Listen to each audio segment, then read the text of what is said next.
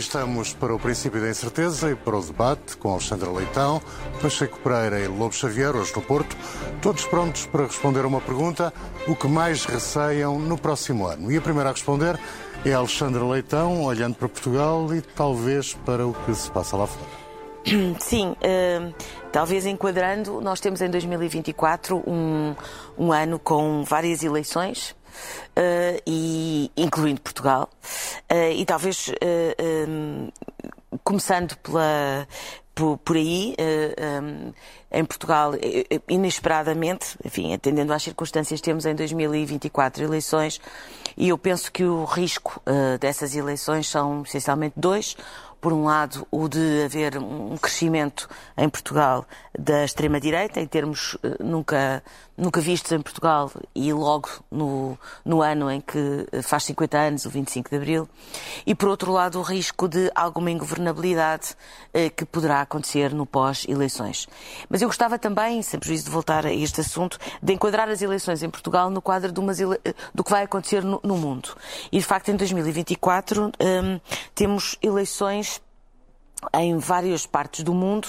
Uh, de, há quem até ali que seria o ano da história com mais eleições a, a, acontecer simultaneamente, enfim, ao longo do ano. E desde logo o Reino Unido, por exemplo, onde tudo indica que haverá uma mudança de, de, de governo do, do, dos conservadores para o, para o Labour. Mas em todo o caso eu gostaria de salientar essencialmente duas as eleições americanas, em 5 de novembro de 2024, e as eleições para o Parlamento Europeu em junho de 2024. E saliento estas duas como aquilo que podem vir a ser momentos uh, uh, muito importantes de viragem para o mundo. No caso das eleições americanas, o risco de Trump ganhar as eleições, apesar de já haver dois Estados que não lhe permitem ir no, no ir, ir sequer a eleições por causa dos processos judiciais, uh, o Colorado e agora, ontem, o Maine, que tomou a mesma decisão. Uh, bom, se ele não puder ir, isso poderá ter efeitos, mas ao que parece nas sondagens, se puder ir a votos, um, eh, aparece bem colocado. E, na verdade, uma vitória de Trump, além de ser um grande risco para a democracia americana, e quando a democracia americana está em risco, está em risco a democracia no mundo, um, corre também o risco de ter consequências gravíssimas uh, na geopolítica internacional. Estou a pensar essencialmente nos dois conflitos que começaram, um já em 22 e o outro em 23, ou seja, estou a pensar na Ucrânia e em Gaza, uh, e tudo indicaria que uma vitória do Trump teria um efeito muito mau para a guerra na Ucrânia provavelmente com uma redução uh, do, apoio à Ucrânia e eventualmente até o forçar de um acordo, forçar a Ucrânia a um acordo, ou seja, uma vitória do Putin, que como aqui já dissemos várias vezes, mais do que uma vitória do Putin, seria uma vitória do que está errado na, no mundo, uh, no, no, no, está errado na, no mundo e na, na, geopolítica internacional e uma derrota do, do, próprio direito internacional. E eventualmente para o futuro da NATO também não para seria Para o futuro coisa... da NATO, para o futuro da ONU, enfim, nós sabemos que é verdade que os Estados Unidos são contribuintes líquidos, por exemplo, para a NATO e no tempo do Trump deixaram de o fazer. Portanto, tudo o que são instituições mundiais, internacionais, que servem para regular, para tentar manter, enfim, uma certa uh, paz que, que, uh, e, e, solidariedade entre povos seria, teria efeitos terríveis. Quanto ao Parlamento Europeu, que também me parece uma eleição fundamental, é um bocadinho como em Portugal e como em vários países da Europa.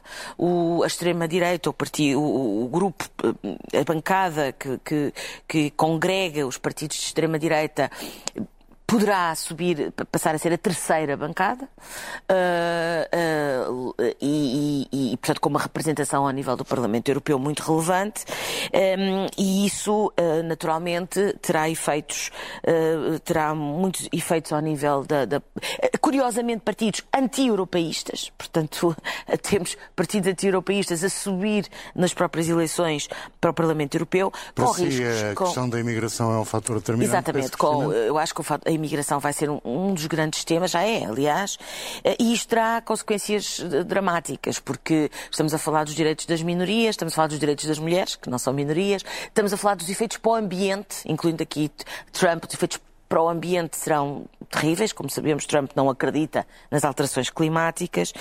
Mas também gostava de dizer quanto ao Parlamento Europeu, e, e já termino, que, na verdade, Uh, para este descontentamento generalizado que leva à, à subida da extrema-direita, também contribui um conjunto de medidas de ortodoxia financeira da União Europeia que trazem em si o próprio uh, uh, uh, o germen, digamos assim, dos problemas. Ou seja, quando, por exemplo, nós temos subidas de taxas de juro cegas por causa da inflação, que levam a que as pessoas percam casas, etc. Isto leva a um descontentamento que, no fundo, acaba por trair a própria União Europeia.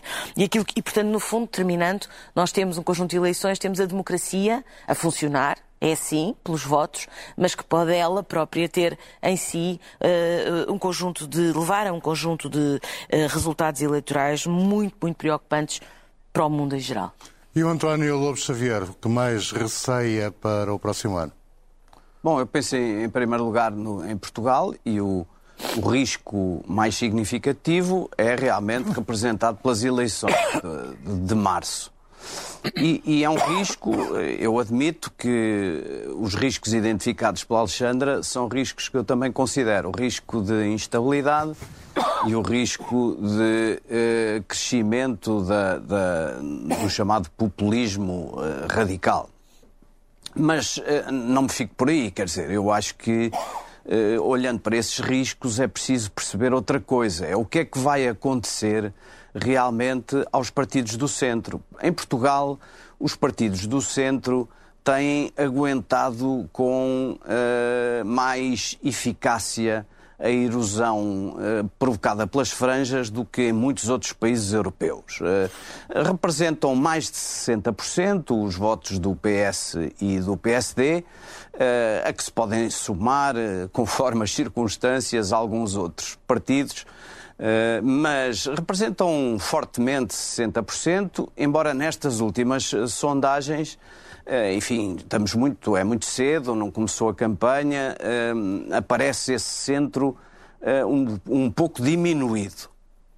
Bom, e portanto há uma discussão para estas próximas eleições é saber qual dos partidos do centro se vai aliar com partidos das franjas porque aquilo que diz uh, Pedro Nuno Santos, por exemplo, Partido Socialista, é que fará uma coligação com uh, uh, o PSCP e o Bloco de Esquerda. E essa coligação, portanto, o, o, PS está nesta situação que eu acho um pouco dramática, que é uh, não pode prometer mais do que um regresso ao passado, a uma coligação do tempo em que não teve força suficiente para ganhar as eleições e em que teve, portanto, de sujeitar-se às reivindicações dos partidos de esquerda. E, essa, e, e, tem, ao mesmo tempo, que fazer campanha sem repudiar o chamado legado de António Costa, porque nestas eleições, uh, ao contrário do que é costume, está um primeiro-ministro muito tempo em gestão e não é um primeiro-ministro que goste de passar despercebido. E, portanto, não pode rejeitar o passado, o PS não pode prometer um grande futuro, porque eh, aquilo que tínhamos era o PS, antes desta situação.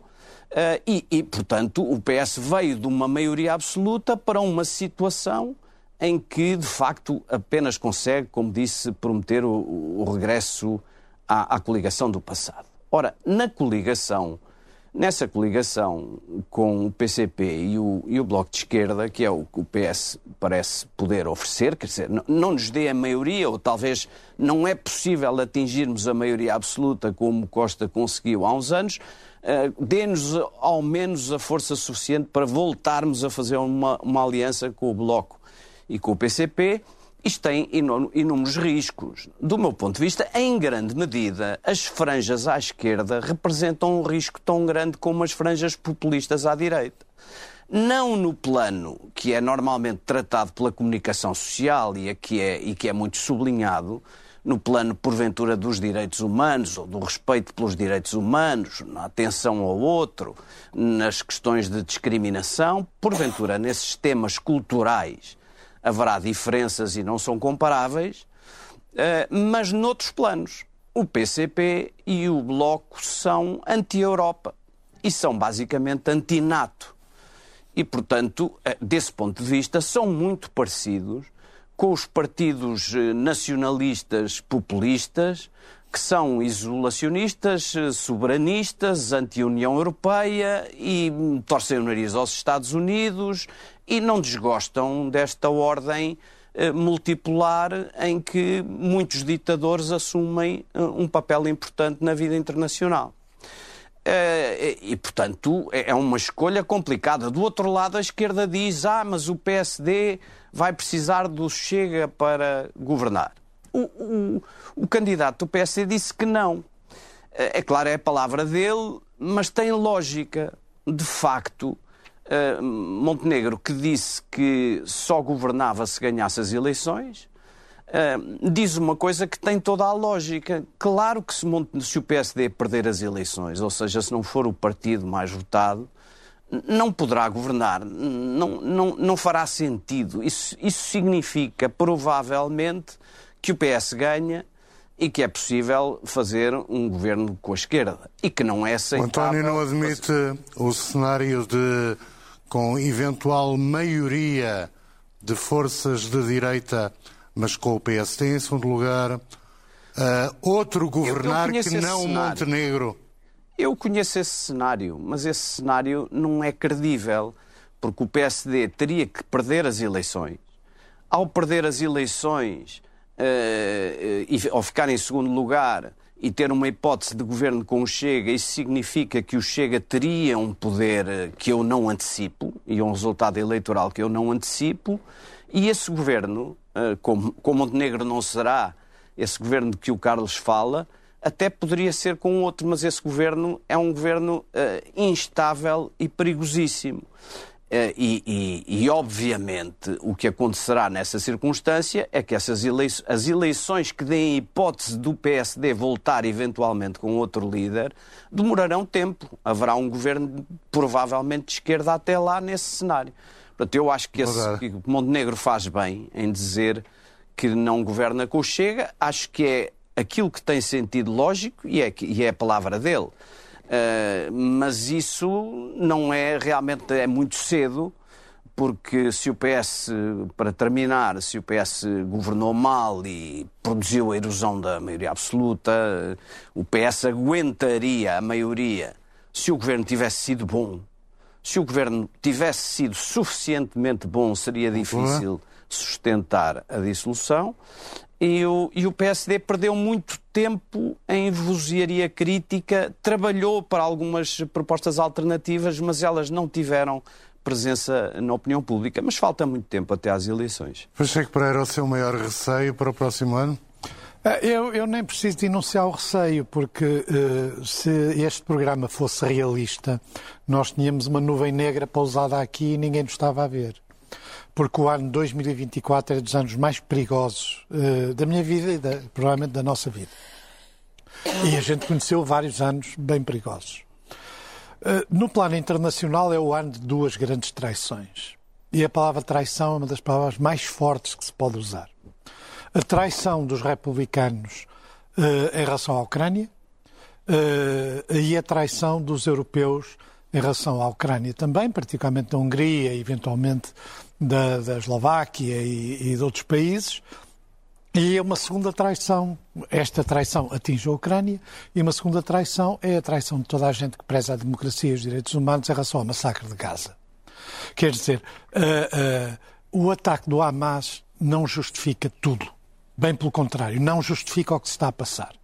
O que está a passar vai ter consequências profundíssimas no Médio Oriente, vai impedir qualquer intervenção moderada nos próximos anos no Médio Oriente, vai afastar todos os países árabes que estavam a tentar ter uma relação com Israel e vai criar, no fundo, uma situação de ocupação militar que, que mais uma vez vai atirar milhões de, de refugiados para campos de, de refugiados. E isso é a melhor alfobre do terrorismo. Portanto, e aqui Uh, há muita complacência no, no, no, chamado Ocidente. E ela é absolutamente inadmissível, porque tira toda a autoridade moral para se poder falar de direitos humanos, para se poder falar de direito internacional, e, e portanto, é trágico. O caso da Ucrânia é igualmente trágico, porque mesmo que não se raciocine, mesmo que se raciocine apenas no domínio do puro interesse, que é de facto um, um, elemento fundamental da geopolítica, mesmo que se raciocine no domínio do puro interesse, uma vitória russa,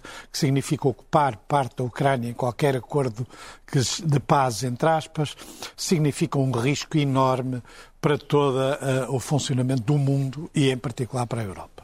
Portugal. Portugal também não é brilhante, bem pelo contrário, é bem negro. Uh, nós vamos entrar num ano de grande instabilidade política. E essa instabilidade política não vai ser resolvida pelas eleições. E, portanto, nós até podemos ter um ciclo mais prolongado de experiências eleitorais.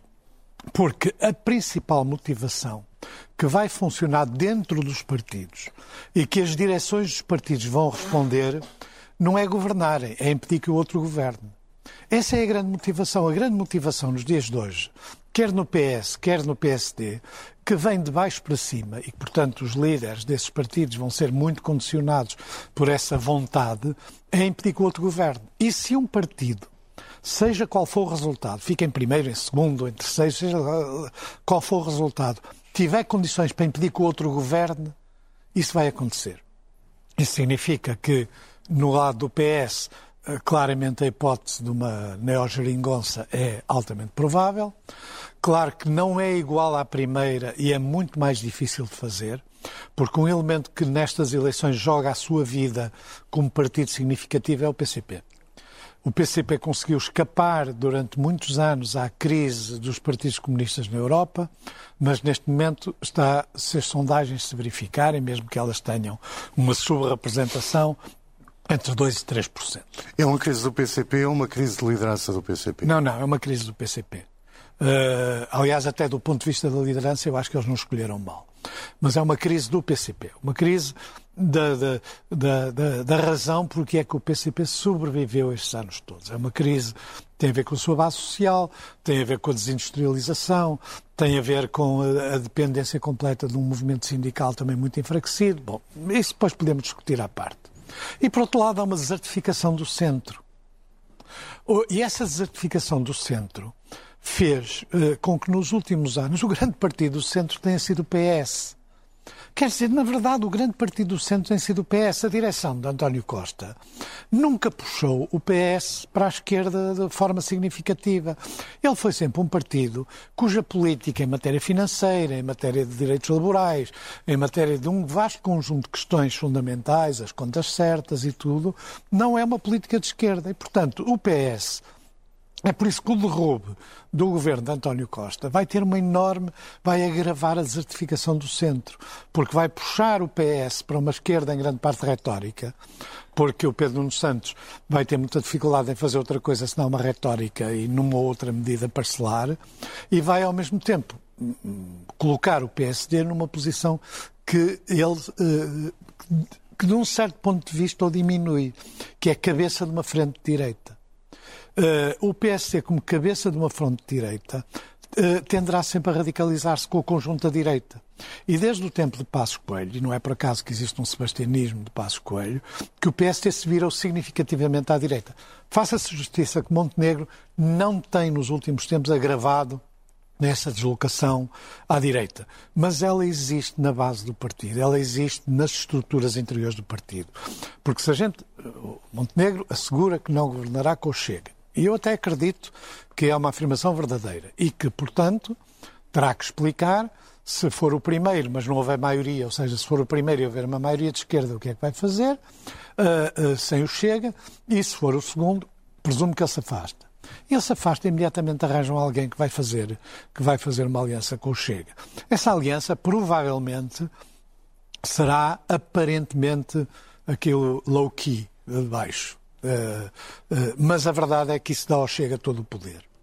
Uh, o Chega é o único partido com um grande dinamismo. Se nós olharmos para o conjunto dos partidos, o único partido no sistema político português que tem um forte dinamismo é o Chega. E, e, dinamismo igual dinamismo político, crescimento... Todo, todo, sob todo ponto de vista. É do ponto de vista do crescimento eleitoral, a julgar por sondagens, mas eu penso que até o Chega corre o risco de estar subrepresentado nas sondagens e dinamismo do ponto de vista da capacidade de colocar toda a política à volta dele. Uh, toda a política no, no, PSD, toda a política na Iniciativa Liberal, toda a política no CDS, É toda a política à esquerda. O, o, Isso o não Chega é estranho para um partido que parece de um homem só? É, é, na verdade, é um partido uh, de um homem só, mas não funciona como um partido de um homem só. Ou seja, o que uh, Ventura representa é um movimento de fundo que se verifica em várias democracias europeias, que é resultado de, do desastre que ocorreu, pelo menos desde 2008, na condução das políticas europeias, uh, uh, de que, aliás, um dos grandes responsáveis fez autocrítica, morreu agora, o Schauble. Uh, mas ninguém se lembra da autocrítica, só se lembra do que ele fez antes, porque é evidente que o que ele fez antes foi muito mais significativo. mas a verdade é que, neste momento, o centro está muito desertificado. E com o afastamento de António Costa e com a, a, tendência que no PSD existe para se puxar para o lado da direita radical.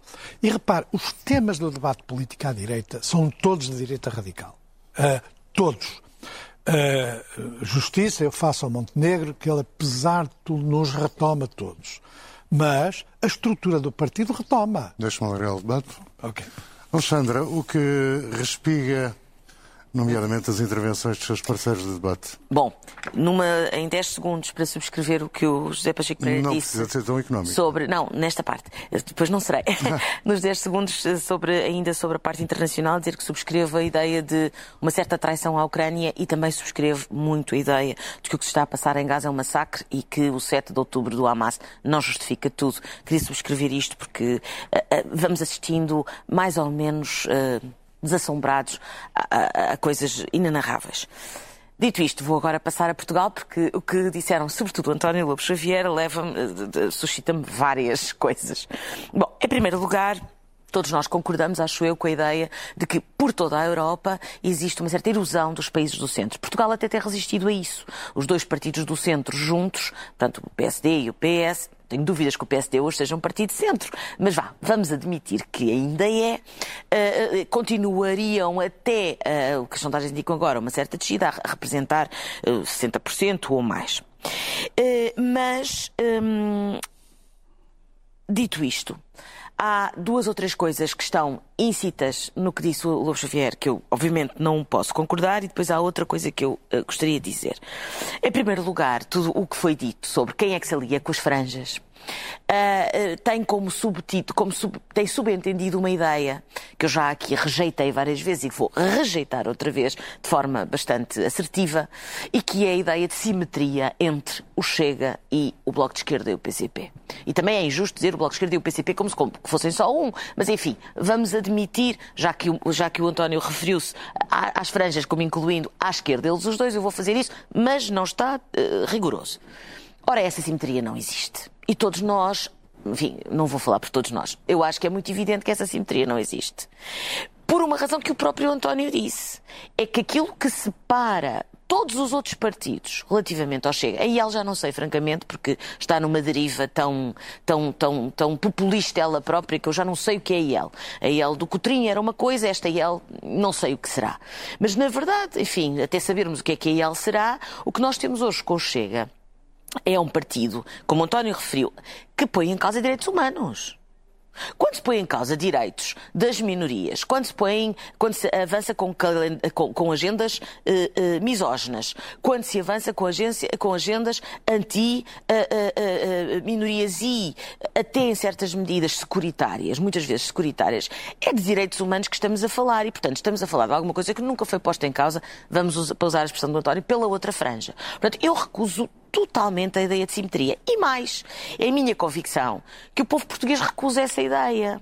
Porque há uh, contrafactos acho eu, não há argumentos. E o facto que nós temos, mesmo dando as devidas distâncias e, e diferenças, é que o governo da Geringonça, eu já o disse aqui e vou repetir, o governo dito da Geringonça, entre 2015 e 2019, não só foi um governo estável, como foi um governo que tem hoje uma taxa, ainda hoje, uma taxa de aprovação na, na, na, na, opinião pública portuguesa muito, muito elevada.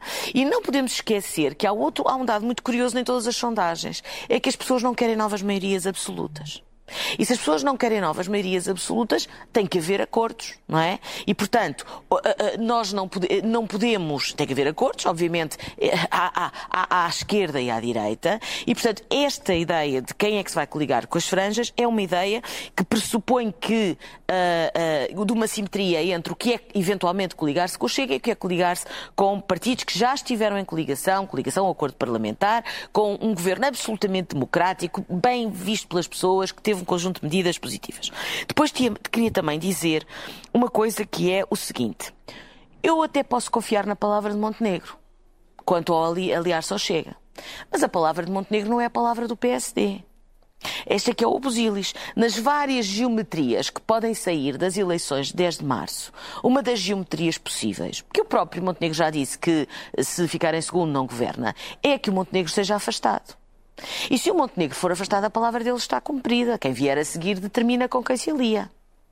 E, portanto, e aí nós corremos o risco de, de facto, ter o Chega a, de alguma forma, influenciar a governação. E, ao que eles próprios já vieram dizer, influenciar a governação não é só uh, acordos parlamentares, querem, querem, querem ministérios, etc. Por outro lado, num plano mais global, o que se joga hoje é perceber o seguinte: em toda a Europa, não sei se em Portugal será assim, mas olhando para a Europa, o que nós vemos é que a, a emergência, o surgimento dos países de extrema-direita tem levado a que o que acontece é que há um único partido de centro uh, grande que vai polarizar com o partido de extrema-direita. E em Portugal, esse partido é o PS. Isso acho que é bastante evidente. E se algum dia o PSD se coligar com o Chega, então é que de certeza que será o PS o partido que vai fazer essa polarização. Portanto, quando, nós, quando se diz, quando, pessoas, quando o Partido Socialista diz que é o único partido que pode a, a, bloquear o aumento do Chega, isto é absolutamente verdade. Porque, na verdade, um PSD que está muito virado para a direita, eh, que há muito tempo saiu, deixou de ser um partido de centro na sua, até na sua tradição histórica, é hoje um partido que não está em condições de ser o, o contraponto ao Chega.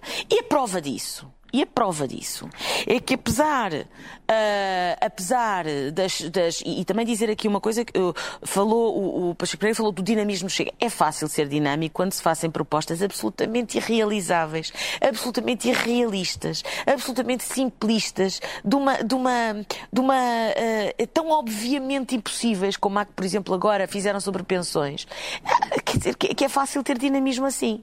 Mas há uma coisa que eu queria dizer, a prova de que do que está de de que o partido o PSD não é capaz de ser esse partido que faz o contraponto ao Chega é a normalização a que temos assistido do Chega. Temos Rui Moreira a recebê-los quase com, com, com, com, eh, enfim, com, com, como quem quase com uma, uma, uma, coisa institucional eh, bastante que me deixou até um bocadinho perplexa. Não, não, não, não recebeu mais um partido, se calhar virá dizer que se outro partido lhe pedir também, também dirá. Ou seja, nós estamos a assistir a uma normalização que é em tudo tudo. O caminho para alguém depois, que eventualmente não Montenegro, vir dizer, não, então, sou um partido normal, das franjas como os outros, como dizia o António. E isso é, é péssimo para a democracia e acho eu que é mau para o próprio PSD, que perderá totalmente a capacidade, mas já não a tem, a meu ver, para ser esse, esse, esse, esse partido que faz o contraponto uh, ao Chega. Quanto, para terminar, quanto à situação do Partido Socialista, também não deixo de dizer uma palavra sobre isso. O Partido Socialista, como todos os partidos, mas o Partido Socialista, obviamente, que é dizem as sondagens ainda, o maior partido português, uh, irá uh, apresentar-se ao ato eleitoral para ganhar as eleições. Na geometria variável que a seguir acontecerá, fará os seus acordos. E quanto aos seus acordos, é bem mais claro do que o PSD. António, aposto que quer responder a Alexandra.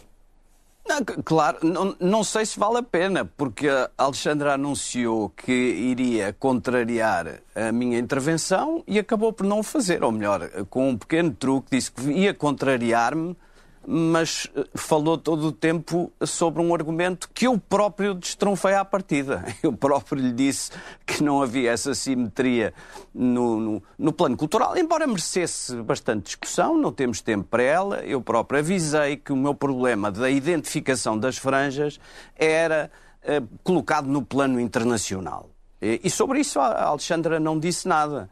É evidente que. Mas isso já não foi um problema Para antes. mim, não, eu sei, mas uh, as eleições nos Estados Unidos são o principal risco e o principal o resultado delas o principal problema uh, internacional. Uh, e, e, para, e, mesmo, mesmo para qualquer dos. Mesmo que Biden ganhe, eu sei que há uma disputa entre um presidente que está consciente da responsabilidade internacional dos Estados Unidos e um candidato que está absolutamente nas tintas para essa responsabilidade internacional ou que tem ideias uh, isolacionistas sobre essa responsabilidade internacional, mas qualquer que seja o que ganhe, vai encontrar um mundo com problemas terríveis, que são os da Ucrânia e, e, os, e os de Gaza, que no fundo uh, significam, se tudo correr mal, deixa de haver ordem internacional, deixa de haver respeito pelas fronteiras, deixa de haver respeito pelas leis da própria guerra, as leis humanitárias. o problema é gravíssimo.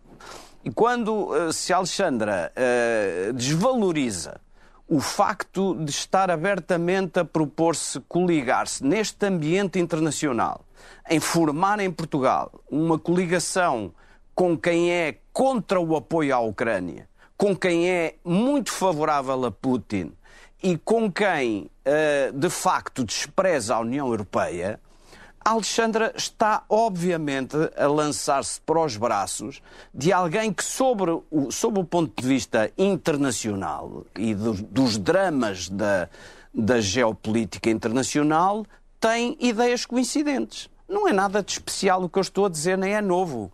Uh, do ponto de vista do modo como encaram a União Europeia, a soberania nacional, uh, do ponto de vista como encaram a NATO e como encaram os os líderes autoritários em vários pontos do mundo, a esquerda encontra-se muito com a direita popular, populista. E, portanto, obviamente há que assumir isso. Não sei como é que isso se faz, sobretudo com um PS mais fraco.